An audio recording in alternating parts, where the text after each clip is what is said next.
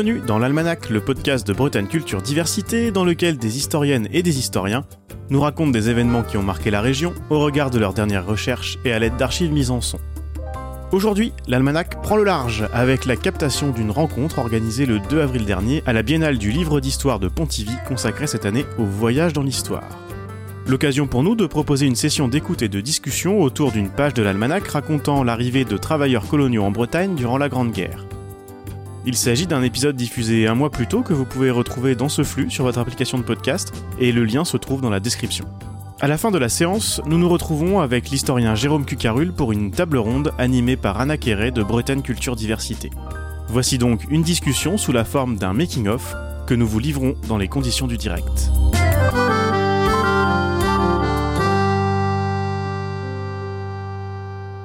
Jérôme Cucarul, bonjour. Euh, vous êtes euh, un petit peu loin de moi, mais je vous vois.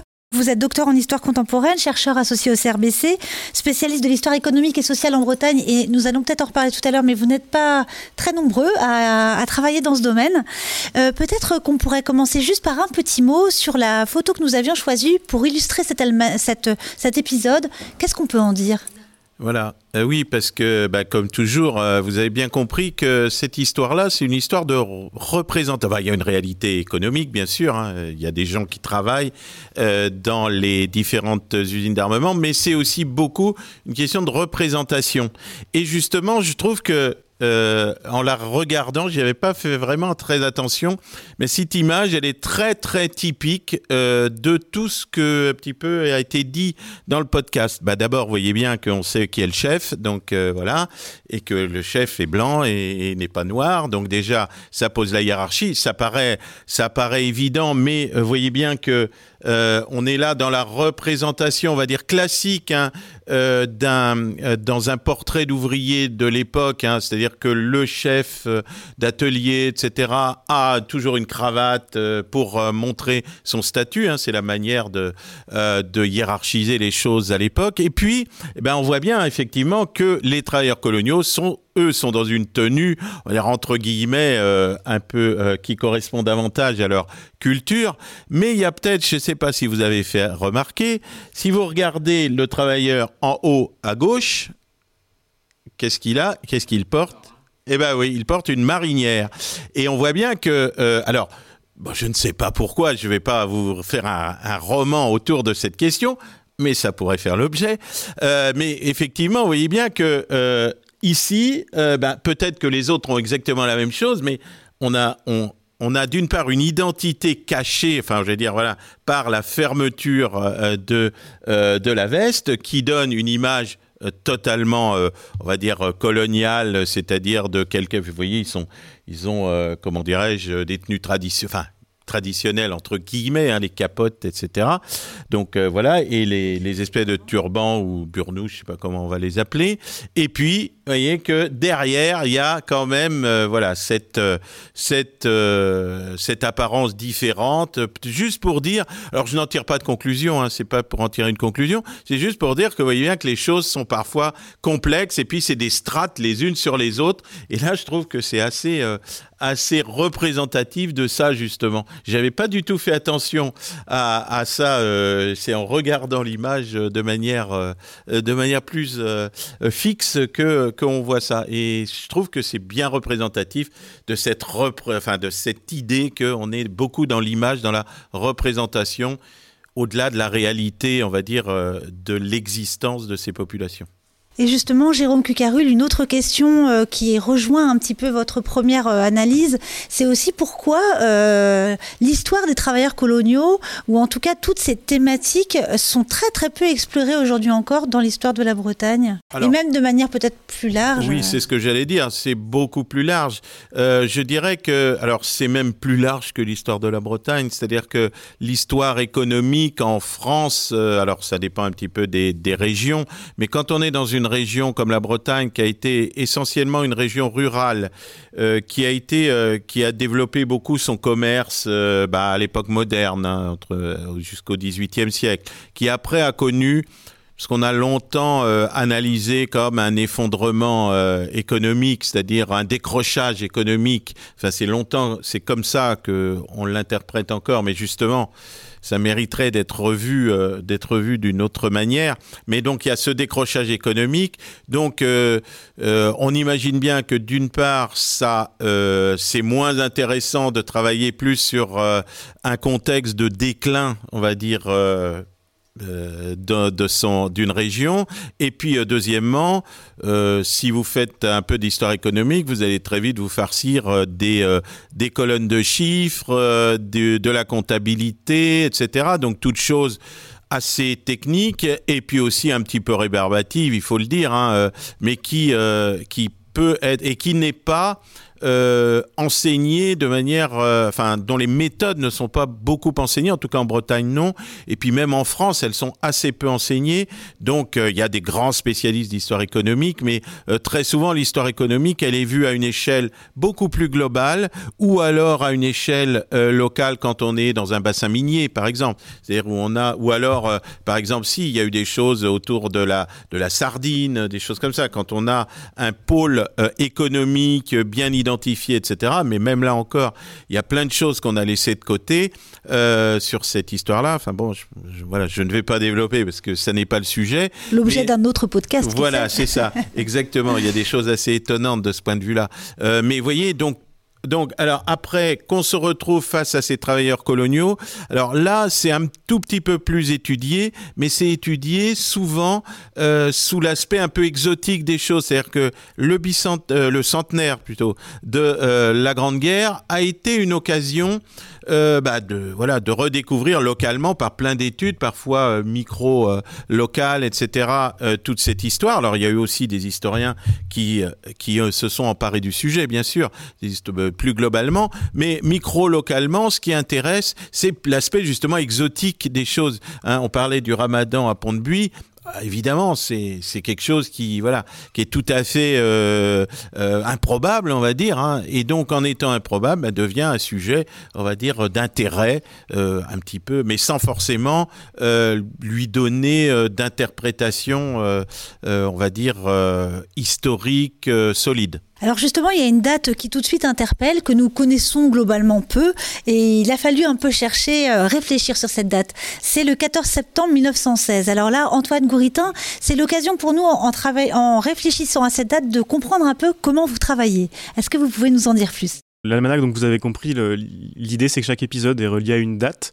Euh, alors vous pouvez avoir des dates euh, très marquantes, très connues. Euh, Laurence Moelle tout à l'heure est venue nous parler des duchesses, mais on a fait un épisode sur la bataille dorée aussi avec elle. Évidemment là, bah, quand c'est une bataille, la date est assez facile à trouver, même si on raconte la bataille, mais on, raconte surtout le contexte, les répercussions, etc. là sur cette question-là, l'idée aussi quand on a commencé à travailler dessus, c'était de chercher une date qui qui était au niveau euh, national parce qu'on avait on a, échangé là-dessus au début en se disant qu'on n'a pas voilà on, aurait pu se dire bon on va, essayer de trouver euh, euh, la date d'arrivée des premiers travailleurs coloniaux en Bretagne par exemple ça aurait pu être à Pont-de-Buis ou à Rennes chose qui à mon avis est très difficile à faire on en avait parlé et puis qui est pas forcément la, chose la plus signifiante et là en fait c'est en, me lisant en préparant l'épisode que je suis tombé sur ce décret qui était intéressant parce que j'avais euh, en tête l'épisode que j'avais fait avec, euh, Yvon Tranvoise sur 1905. Euh, la séparation des églises de l'État vue de Bretagne, où là c'était vue de Bretagne, mais en se disant, on trouvait intéressant d'avoir une date qui est au niveau national, décembre 1905, c'est la date qu'on a gardée, alors pourtant c'est un jour où il se passe rien. On trouvait ça intéressant, je, vous, invite à aller écouter Yvon Tranvoise. Et, et là c'était un peu ça, et dans, dans mes recherches j'ai trouvé ce décret-là. Euh, chose euh, très intéressante, euh, c'est numérisé, c'est j'ai trouvé sur Gallica tout simplement, où je suis allé voir et je le trouvais intéressant parce que, et on en a discuté un petit peu après, ce qui était bien, c'est que c'est des choses qui sont en place, enfin qui se mettent en place bien avant le 14 septembre 1916 évidemment, mais c'est un décret où vous pouvez aller lire sur Gallica, où on, on voit, on, voit déjà toute cette, tout ce côté administratif vraiment qui est, qui est précisé, et puis c'était bien parce dans l'épisode, il y a des lectures, des extraits de, quelques phrases par moment de, ce décret-là. qui permettent bah, d'avoir des choses assez concrètes. Par exemple, le fait qu'on a un, extrait à un moment où on dit, on explique que les, travailleurs seront logés en commun. Bon, ça existe avant le 14 septembre 1916, euh, mais euh, voilà, c'était précisé. Donc c'est une date nationale et qui permettait aussi de remettre euh, cette histoire des travailleurs coloniaux en Bretagne dans le cadre plus général, parce que c'est ce qu'on, la conclusion de l'épisode.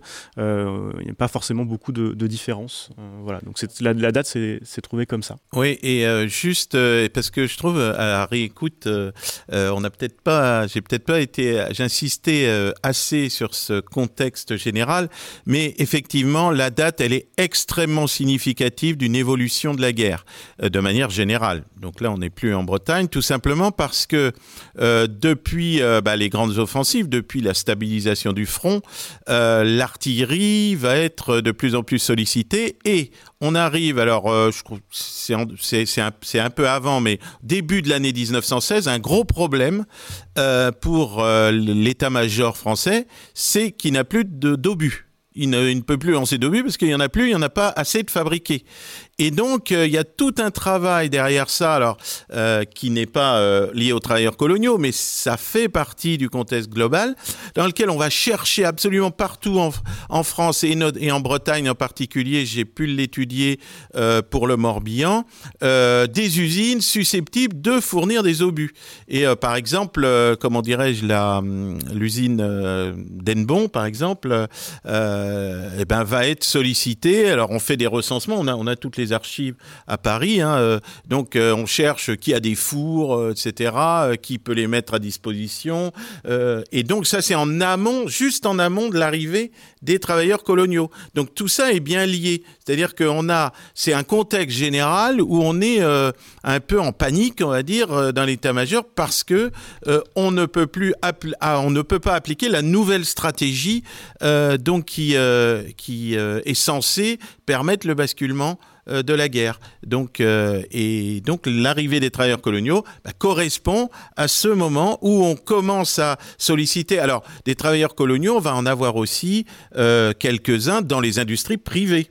Hein, il n'y a pas que, parce que là on a parlé des grandes industries, mais à Rennes il y a d'autres industries, par exemple, qui, qui, euh, qui travaillent pour la guerre, alors qui fournissent pas forcément des obus, mais qui fournissent aussi euh, des, euh, des, comment dirais-je, des uniformes, des tentes, des lits, enfin bref, voilà, tous ces équipements, et qui vont aussi accueillir des travailleurs coloniaux. Alors en petit nombre, toujours, mais ces travailleurs coloniaux étant tous logés évidemment au même, au même endroit. Donc on est vraiment là dans un contexte très très particulier, et l'arrivée des travailleurs coloniaux est là pour euh, faire partie de la résolution euh, de cette question et donc du basculement en quelque sorte euh, de la guerre vers la victoire telle qu'on la telle qu'on l'envisage encore à ce moment-là. Mais justement, le podcast ne dit pas tout et bien sûr, Antoine, on en reparlera tout à l'heure de la façon dont évidemment on, doit couper, on doit choisir. Mais pour vous, Jérôme Cucarul également, pour répondre à, une demande comme celle de, vous saviez que le podcast dure un certain temps et effectivement, dans ce podcast, on parle pas de certains travailleurs coloniaux, par exemple des Chinois. Est-ce qu'on peut aujourd'hui euh, en dire quelques mots euh? Alors oui, c'est alors c'est une de mes frustrations, mais parce que il a bien fallu il a bien fallu couper. Euh, donc donc on s'est vu voilà un certain un certain temps. Bon et après voilà c'est le c'est le maître d'œuvre qui a qui a œuvré pour la cohérence de l'ensemble. Donc non moi ma ma enfin juste enfin c'est pas une frustration voilà mais c'est vrai que on parle beaucoup des travailleurs euh, nord-africains, euh, mais évidemment qu'il y a aussi, alors en moins grand nombre, mais dans certains endroits, euh, il joue un rôle important euh, des travailleurs, on va dire, de asiatiques. Hein, pour parler euh, de manière générale, parce que là aussi, c'est un peu comme pour les travailleurs nord-africains, euh, euh, bah, on utilise, voilà, on utilise des mots génériques, mais bon, on ne sait pas toujours exactement quand on n'a pas les archives, les sources premières, on ne sait pas forcément exactement d'où ils viennent. et par exemple, je pense à, et justement, et les mêmes stéréotypes, s'appliquent à ces travailleurs chinois. Alors, je pense par exemple à ce qui se passe autour de Vannes, pour changer un petit peu de, de, lieu, oui. par exemple, à Mecon, donc, qui sera une base, comment dirais-je, militaire américaine, eh bien, on va préparer tout le terrain, etc. C'est des, enfin, des Chinois, enfin, je, ne serai pas exactement, ou indo-chinois euh, qui, euh, qui interviennent, eh bien, on a euh, les mêmes problèmes avec ces euh, travailleurs qui vont euh, commettre des vols, qui vont commettre un certain nombre d'infractions, puisqu'on le sait, puisque le tribunal de Vannes sera appelé à, statuer. eh bien, c'est exactement les mêmes situations qu'on retrouve, par exemple, dans le nord de la France. On va avoir exactement les mêmes, le même type de procès contre les mêmes types de populations. donc voilà, pour dire que ils sont pas plus, euh, sont pas plus euh, voleurs ni quoi que ce soit euh, ici, mais que on est bien dans un encadrement aussi de type répressif, tel que voilà, tel qu'on l'a absolument partout ailleurs. Donc, euh, quand je dis il n'y a pas de particularisme breton, c'est à ça que je pense. C'est-à-dire qu'on a plein euh, d'éléments. Euh, et par exemple, je parlais de la fête du Ramadan. Eh bien, en alors là, c'est en région parisienne, je sais plus où là. Ben, par exemple, on va créer une mosquée, par exemple. Hein, voilà, pour leur permettre de d'exercer leur religion. Donc, vous voyez, voilà, pour dire que Bon, alors il n'y a pas beaucoup beaucoup de cas où on a ce genre euh, d'attitude, euh, mais ça existe et donc euh, c'est à comprendre dans la gestion, on va dire militaire aussi de cette question culturelle. Et justement, vous avez aussi tous les deux dans les allers-retours, parce que vous allez peut-être nous dire un mot, euh, Antoine, maintenant, sur la façon dont justement euh, on travaille avec, vous travaillez avec des historiens sur la création de ces podcasts. Vous avez parlé tous les deux, échangé sur le terme essentialisation. Est-ce que vous pouvez tous deux nous en dire un mot? En fait, c'est parce que on, alors on peut expliquer un petit peu comment on travaille. Euh, moi, il y a beaucoup de, j'en parlais un tout petit peu sur la question de la date tout à l'heure. Il y a beaucoup de travail en, amont de, préparation où, euh, où j'ai lu beaucoup, bah, notamment Laurent Dornel. C'est pour ça que je prend là, aussi la peine de le citer un moment parce que c'est un des historiens qui a travaillé le plus sur le sujet. Et il vient de, il vient il y a quelques semaines, j'ai vu sa soutenance. C'est ça, parce que c'est un sujet qui a été assez peu travaillé. Laurent Dornel l'a beaucoup travaillé et il sort son travail euh, d'HDR qui sort bientôt justement sur le sujet des travailleurs coloniaux euh, à cette époque-là. Donc euh, c'est vraiment le spécialiste. c'est pour ça aussi, parce que on essaye aussi dans l'almanach de pas forcément d'essayer de pas surcharger de citations, de noms d'historiens, de noms, de, voilà. Mais là, c'est par exemple, là, c'était important, je trouve, de, le mettre. Voilà, je ferme la, parenthèse sur sur ces recherches-là. Euh, donc, je, lis beaucoup et euh, l'idée, c'est de de pouvoir d'arriver au moment où je pourrais quasiment l'écrire, comme quand vous voyez, euh, euh, par exemple, des youtubeurs qui font de, la vulgarisation sur un sujet, euh, ils sont face caméra, ils expliquent, ils, voilà, ils ont un texte décrit. je vais jusqu'au moment où je, je, pense avoir à peu près assez lu pour l'écrire, ce texte-là. sauf que...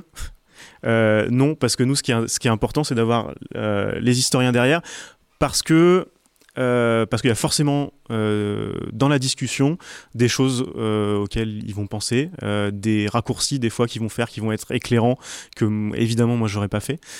par exemple, là j'y pense, on a fait, j'ai eu la chance, le plaisir de faire un épisode avec Jean-Clément Martin sur l'histoire de la Révolution. bon bah comme c'est Jean-Clément Martin et que ça a été bon travaillé aussi au début avant, mais c'est limpide, on fait en 20-25 minutes, on fait les 10 ans d'histoire de la Révolution à Nantes, qui est un sujet extrêmement complexe. Et c'est limpide en 24 minutes parce que parce que c'est Jean-Clément Martin. J'aurais pu essayer de l'écrire le texte, évidemment, j'en serais pas arrivé là.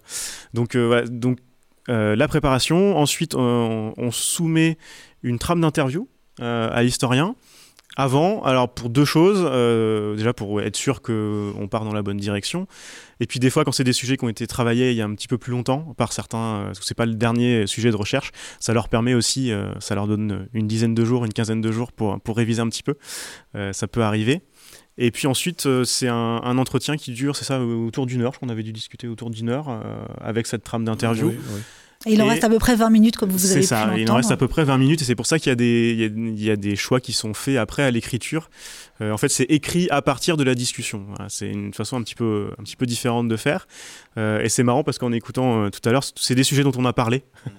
Euh, même le, le contexte un peu plus large, euh, tout- euh, les travailleurs asiatiques, Mekong, tout ça, je, je me souviens qu'on en a oui, parlé. oui, tout à fait. Et, euh, et ben forcément, il y a des choix à faire. Et j'en reviens à la, à la question qui était sur euh, L'essentialisation. Voilà. Le mot revient deux fois, je crois, dans... Il- exactement, il revient deux fois parce que euh, justement dans la discussion, on en a parlé et c'était le, la chose importante euh, de, de l'épisode, vraiment, sur les représentations, etc. Et euh, c'est en relisant le, script de l'épisode avant le montage, en fait, si vous voulez, je- j'envoie l'épisode en version texte euh, à l'historien avant de le monter, pour être sûr, comme il y a du choix, il y a des choses qui sont mises, qui sont au début de la discussion, qu'on met à la fin, etc. Donc euh, c'est important qu'ils le relisent pour être sûr que je leur fais pas dire de, bah, de contresens ou autre, c'est important. Euh, et c'est, j'ai par retour de mail, Jérôme qui m'a dit, Ouais, on avait parlé d'essentialisation, on l'entend pas dans l'épisode. Et c'est vrai que moi, j'y avais pas pensé. Et donc c'est pour ça que dans la voix off, il y est deux fois parce que c'est vrai que c'était important. Et donc j'ai trouvé deux endroits où c'était, non mais c'était important de d'insister là-dessus. Oui, alors juste euh, pour qu'on soit clair, la notion d'essentialisation, c'est quand on euh, envisage euh, un sujet ou un, individu, euh, non pas dans son individualité propre, donc liée à son parcours, mais dans ce qu'il est de manière globale. Donc voilà, donc c'est une vision, on va dire, schématique, euh, souvent euh, erronée également. Enfin voilà. Caricatural Voilà, parfois. caricatural et, et, euh, ici euh, à visée euh, raciste.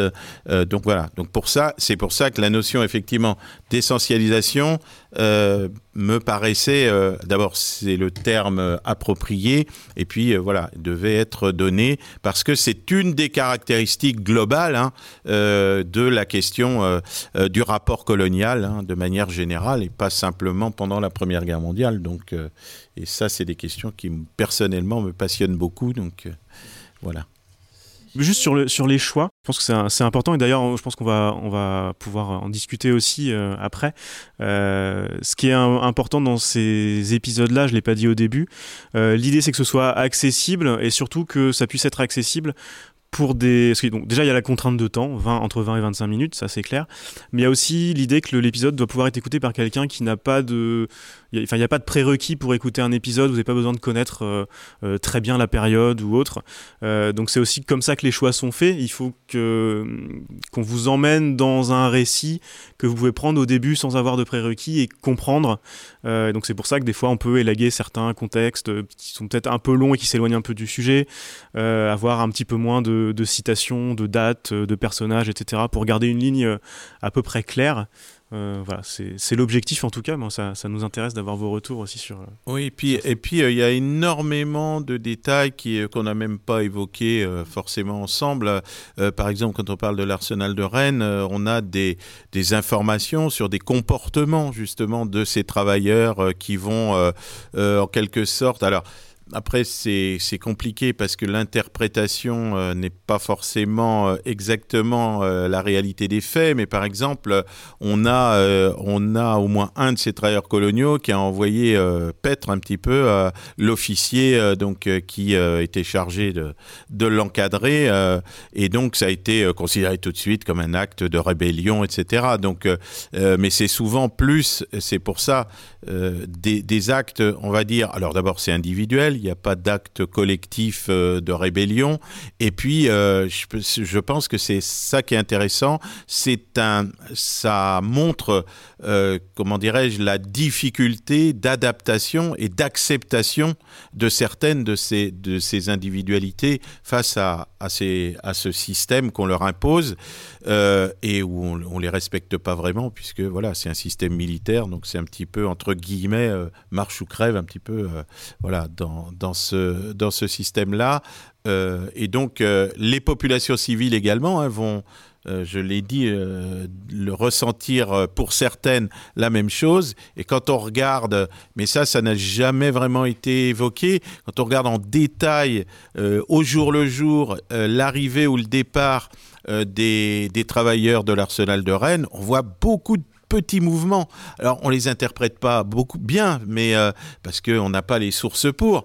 Mais ça semble quand ça pourrait, en tout cas, c'est une hypothèse, traduire le malaise de certains qui s'en vont et puis qui finissent par revenir au bout d'un moment. Euh, on voit des gens revenir c'est assez étonnant. Enfin, on ne sait pas trop pourquoi, puisqu'on n'a pas les sources, euh, parce que les sources euh, peut-être explicatives premières bah, ont disparu.